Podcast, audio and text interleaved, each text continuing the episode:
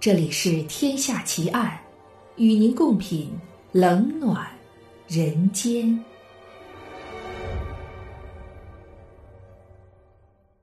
各位听友，大家好，这里是喜马拉雅 FM，您现在收听到的是《天下奇案》，我是暗夜无言。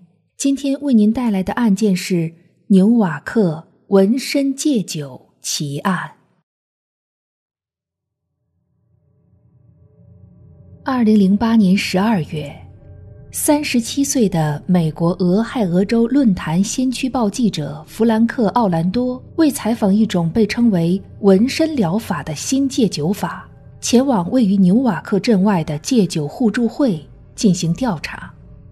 在互助会里，弗兰克却遭遇突发暴力事件，而凶徒竟是一位妙龄少女，但他却不知道。这一切仅仅是另一起残忍事件的前奏，而他也在不知不觉中成为了凶手利用的工具。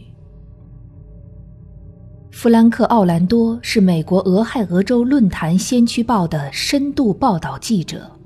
二零零八年十二月的一天，他刚走进报社办公室，就看到自己的传真机收到了一份来自本州纽瓦克镇的匿名传真件。传真里称，一位名叫克拉尼查的东欧教师，正在该镇镇外的戒酒互助会里试验一种名为纹身疗法的新型戒酒法。戒酒的过程相当古怪神秘，而且效果非常不错。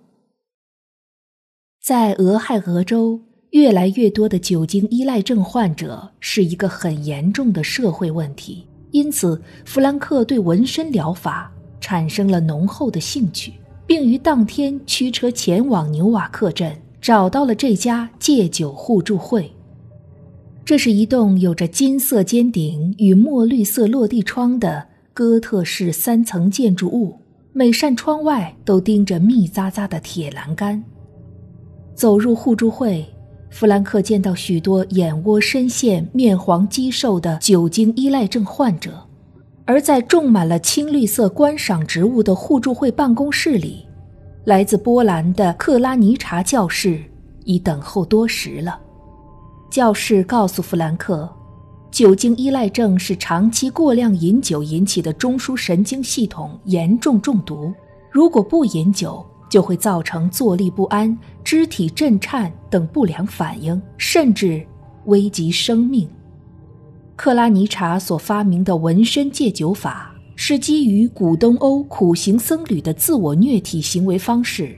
具体过程是：克拉尼查与自愿戒酒者签订戒酒合同后，他将在戒酒者身体的某些特定部位纹身。纹身的图案是东正教教义中的神圣图案。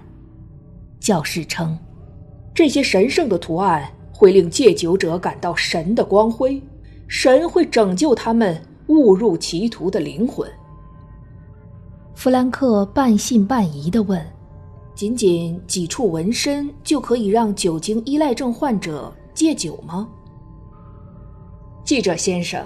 你可以在互助会中随意挑选一位戒酒者跟踪采访，一切空谈都是无效的，还是眼见为实吧。”克拉尼查笑呵呵地答道。没想到，当他刚说完，办公室外的走廊上便传来一阵嘈杂声，与之伴随的还有人尖叫的声音。克拉尼查满脸怒气地打开门，一个浑身是血的人。跌跌撞撞冲了进来，慌不择路地躲到办公桌后，瑟瑟发抖。在门外还站着一个大约二十岁的女孩，披头散发，满面潮红，手中拿着一把餐刀，正激动地手舞足蹈着。几个身强力壮的戒酒会保安赶紧冲上来制服了这个女孩。刚才那位被袭击的人也站了起来。弗兰克看到这家伙四十多岁，脸上全是粉刺，还有着硕大的酒糟鼻。这个人的胸牌上写着名字安德鲁多戈，是一个来戒酒的酒精依赖症患者。安德鲁刚被那个妙龄少女平白无故的在胳膊上刺了几刀，幸好伤口不深，只是划破了表皮而已。克拉尼查教士向弗兰克介绍，刚才行凶的女孩名叫琳达·希瑞安，是一位学生物的学生，也是来戒酒的。琳达的酒精依赖症相当严重，只要喝醉了酒，就会出现暴力倾向，甚至提刀。见人就砍，刚才琳达一定是喝醉了酒，才让安德鲁成了受害者。教士自责地说：“琳达入院的时候，我已经确认了她没带酒精类饮品入院。哎，不知道她从哪里搞到酒的。”弗兰克顿时来了兴趣，他对教师说：“不如我就将琳达与安德鲁作为跟踪采访的对象吧。”克拉尼查首先安排好了安德鲁的治疗时间，就定在弗兰克来戒酒互助会采访的当天夜里。与安德鲁签订好纹身知情同意书后，克拉尼查将安德鲁推入了手术室，当着弗兰克的面，克拉尼查用一根极细的针在安德鲁赤裸的背上描画着一张耶稣的头像，他的手法很娴熟。半小时后，他就在安德鲁的后背皮肤上绘出一张惟妙惟肖的耶稣圣像。接着，克拉尼查从手术室的冰箱里取出一个没有标签的密封罐头，打开罐头，倒出一叠青绿色的液体。克拉尼查用针尖儿蘸着青绿色的液体，一点儿一点儿涂在了刚刺出的圣像纹身的线条上。液体刚接触到皮肤上的纹身线条，便很快地渗入了真皮层，形成了深蓝色的线条。弗兰克知道这是教士为安德鲁后背的纹身上色，而他同时也用数码相机记录下了纹身的全过程。纹身刺好后，安德鲁的眼神很是迷离，他被推回了自己的房间。克拉尼查微笑着对弗兰克说：“你可以跟踪采访安德鲁，我可以肯定，他最起码在一个星期内会滴酒不沾。而在下个星期，我会为琳达进行治疗。为什么要等一个星期才为琳达治疗呢？”弗兰克有些好奇。克拉尼查回答道：“因为治疗需要在后背上纹身，而琳达对此很是恐惧。”所以他想让他的姐姐到互助会来陪他纹身。他姐姐叫威奇·希瑞安，目前正在国外旅游，要下周才会回来。趁着教室转身收拾纹身用具的时候，弗兰克偷偷用手蘸了一下密封罐头里的青绿色液体，然后涂在了数码相机的包装袋上。回到报社。他将数码相机包装袋送到一个朋友开设的私人化验室里，很快就得到了结果。这青绿色的液体是从某种植物中提取出的浆液，其中含有麦角毒素的成分。而麦角毒素是一种可以抑制中枢神经的药物，涂抹在刺破的皮肤患处，就会立刻进入血液循环，达到治疗酒精依赖症的效果。麦角毒素治疗酒精依赖症在临床上还具有争议性。这种疗法虽然有一定效果，但麦角毒素却有可能产生副作用。得到这个检验结果后，弗兰克不禁哑然失笑。克拉尼查所谓的圣像纹身只是噱头而已，他真正的目的就是想办法让麦角毒素进入患者的体内。事实上。接下来的一个星期，安德鲁也确实没再喝酒，也没有任何饮酒的欲望。弗兰克非常关注这个报道素材，他并不想为克拉尼查写一篇广告软文，他更想揭开纹身疗法背后的秘密。虽然弗兰克已经找到许多资料，但仅仅安德鲁一个例子还不够具有普遍性。所以一周后，他在克拉尼查对琳达进行纹身疗法的那天下午，又一次来到了纽瓦克镇。但当他刚来到镇外的戒酒互助会，便看到一簇火光正从三层小楼的某间房里冒了出来，而那间房正是克拉尼查教室用来纹身的手术室。火很快就被扑灭了，但手术室却被付之一炬。看着焦黑的火场，克拉尼查郁闷地对弗兰克说：“唉，本来今天准备在这里给琳达纹身，没想到下午琳达的姐姐薇琪刚来到互助会，琳达又发病了。不知道她从哪里搞到了酒，又喝醉了，还放火烧了我的手术室。”在一旁。浑身冒着酒气的琳达正醉醺醺的胡闹着，而威奇则不停的向克拉尼查道歉，并答应会全额补偿戒酒互助会的损失。弗兰克小声问克拉尼查：“手术室毁了，那琳达的手术还做吗？”“做，当然做。”克拉尼查答道。但他又说。可惜那些用来为纹身染色的罐头颜料全都在火灾里被烧毁了。颜料是我特地从波兰进口的，那怎么办呢？弗兰克不禁有些紧张。如果那些含有麦角毒素的从植物里提取的液体没有了，纹身就无法顺利进行，而他的深度报道也无法再写下去。幸好克拉尼查说。他在办公室里种植了几盆青绿色的观赏植物，那些植物都是他从波兰引种移栽到纽瓦克镇来的。只要把植物叶片研磨成浆液，也能起到一样的效果。弗兰克心想：原来克拉尼查办公室里的观赏植物就是含有麦角毒素的那种植物。他跟着教室走入办公室，才注意到那是一种。有着阔卵形紫色叶片的直立灌木，约三十公分高，叶片两面有纤毛，叶脉与茎上有细直刺，植株的顶端生出了白色的花骨朵儿，但花儿却还没开。克拉尼查不无遗憾地说道：“非常可惜，尽管这种植物生出了花骨朵儿，但却开不了花儿。据我分析。”波兰当地的土壤环境呈微酸性，而我在纽瓦克镇却找不到酸性的土壤，所以不能让植物拥有与原生地完全一样的生存环境，造成了变异。幸好纹身的颜料只需要植物的青绿色叶片，而不需要花朵。克拉尼查剪下几簇叶片，洗净后放进盐钵里，用盐杵轻轻磨动。不一会儿，盐钵里就出现了一滩青绿色的浆液，然后他把浆液倒进了一只试管里，封上了橡皮塞。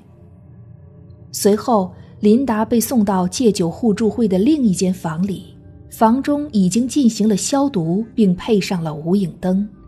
无影灯下，琳达后背的皮肤已经消好了毒，她姐姐薇琪则站在一旁，握住了妹妹的手，用温馨的话语。对她进行着鼓励。克拉尼查换好无菌手套，娴熟地在琳达后背上刺好了圣像的线条，然后用刚配好的植物浆液在线条上涂抹着。他一边涂抹，一边对弗兰克说：“我在波兰的时候就帮无数人戒过酒，再过几分钟，我就能让琳达小姐彻底戒掉酒瘾。”他的话还没说完，琳达的身体突然剧烈的颤抖了起来。她不知哪来的劲儿，竟猛地站了起来，从克拉尼查的手中夺过了刚才纹身用的细针，转过身来，扬了扬手，细针蓦地插入了他姐姐薇琪的眼中。琳达的身体继续颤抖着，她似乎失去了理智，拔出了薇琪眼眶中的细针。然后又再一次插入了威奇的太阳穴中，威奇发出痛苦的嚎叫，捂着眼睛在地上滚来滚去。而插在他太阳穴里的细针是致命的，他在地上滚动了几下后就停止了扭动。威奇死了，死在了妹妹琳达的手里。而琳达忽然又清醒了过来，她看着姐姐的尸体，发出一声尖叫，然后晕倒在了手术台旁。接到报警后，警察很快赶到了戒酒互助会的三层小楼中。面对警方的质询，琳达迷茫地说自己在纹身时突然失去了知觉，之后发生的所有事，她一点儿都不知道。警方抽取了他的血液，发现血液中不仅含有麦角毒素的成分，还含有奥加碱、奥加边碱、奥加辛碱的成分。而这些成分都具有迷幻与麻醉的作用，能够使人在短时间内达到醉酒一般的效果。琳达在醉酒后变得极富攻击性，并伴有病理性的暴力倾向，这也是造成她杀死姐姐薇琪的原因。警方采纳弗兰克的证词后，检验了克拉尼查教室办公室里那些青绿色的观赏植物。从叶片里检出麦角毒素、奥加碱、奥加边碱、奥加辛碱的成分。克拉尼查坚称自己在波兰为人纹身时从来没出过类似的事件，而且前段时间他在纽瓦克镇也为其他人做过同样的治疗，也没出过事儿。警方请生物学专家进行研究后得出结论：致幻毒素呈碱性。而波兰当地土壤呈微酸性，酸碱中和，所以那种无名植物的属性发生改变，只含有麦角毒素，而其他毒素则被中和掉，不再具有迷幻的作用。但克拉尼查在纽瓦克引种的植物，却因为本地土壤并不具有酸性，所以培育出叶片里就具有了致人迷幻的其他毒素。警方没有指控琳达，因为她是在无意识的情况下杀人的。这起离奇的血案随后在俄亥俄州的各大报纸上被渲染的血腥诡异，琳达也无数次被记者围追堵截，这让他受到极大的压力，并陷入长久的自责之中。但奇怪的是，作为事件亲历者的弗兰克，却只在任职的俄亥俄州论坛先驱报发表了一篇一般性的综述文章，并没写太多的独家评论。当有人问及的时候，他回答道：“在这起案件里，所有人都是无辜的，我不愿意再写文章，让那些无辜的人受到更多的伤害。”弗兰克的话让琳达很受感动。为了感谢弗兰克的仗义，他主动邀请弗兰克共进晚餐，但弗兰克却说：“共进晚餐当然没问题，但不能让你请客。男士请女士吃饭是一件天经地义的事儿。”弗兰克将晚餐的地点定在了他家附近的一处意大利餐馆。席间，弗兰克点了西西里鸡尾酒、咖喱肉意大利面、烩大虾、披萨通心粉。冰爽荔枝西米露，两人相见甚欢，鸡尾酒喝了一杯又一杯，直到深夜，他们才结束了这顿丰盛的晚餐。临走时，琳达对弗兰克说：“我真的要谢谢你，你是个好人。”弗兰克笑了笑说：“是的，每个人都说我是好人，就连警察也是这样认为的。”他刚说完，一个穿着制服的警察就走到了餐桌旁，手里还拿着一副手铐。这是怎么回事儿？琳达诧异地问。弗兰克答道：“在刚才我们所喝的西西里鸡尾酒里，我请酒保掺入了一种特别的植物浆液，就是从克拉尼查办公室里的观赏植物叶片中提取出的浆液。这么做的目的。”就是我和警察先生想看看你在喝了之后会不会引起酒醉而发狂杀人。事实证明，你根本没出现任何反应。你的姐姐薇琪根本不是你在无意识状态下杀死的，而是你蓄意杀死的。当所有报纸争先恐后报道戒酒互助会血案的时候，弗兰克却剑走偏锋。调查了琳达与威奇的背景情况，发现他们的父亲身患癌症，最多还能活三个月的时间，而他们的父亲是位百万富翁，所有财产都会留给两个女儿。因为嗜酒如命，琳达欠下高额债务，即使继承了一半的遗产，也不足以偿还债务。无奈之下，他盯上了姐姐威奇的那份遗产。琳达身边有个酒友，正好在克拉尼查教士那里进行了纹身戒酒法，效果极佳。他从酒友那里得知纹身疗法的全过程后，便知道在戒酒过程中起到作用的是那青绿色的颜料。琳达是学生物的，借着去互助会咨询戒酒事宜。他一眼便认出克拉尼查办公室里的无名植物叶片中含有致幻毒素，也分析出纹身染色颜料是从这种叶片里提取出的。他在实验室里配制出麦角毒素、奥加碱、奥加边碱和奥加辛碱，并多次对自己进行微量注射，在体内形成了毒素抗体。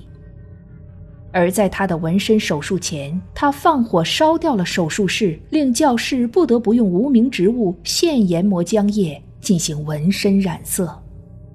当教室将植物浆液染在圣像纹身的线条上，毒素进入体内血液循环后，他便装作发狂，抢过教室手中的细针，杀死了自己的姐姐，威奇。琳达被警方拘捕。控以一级谋杀重罪，而弗兰克则撰写了一篇图文并茂的独家报道，发表在俄亥俄州论坛先驱报上，一上市，便宣告售罄。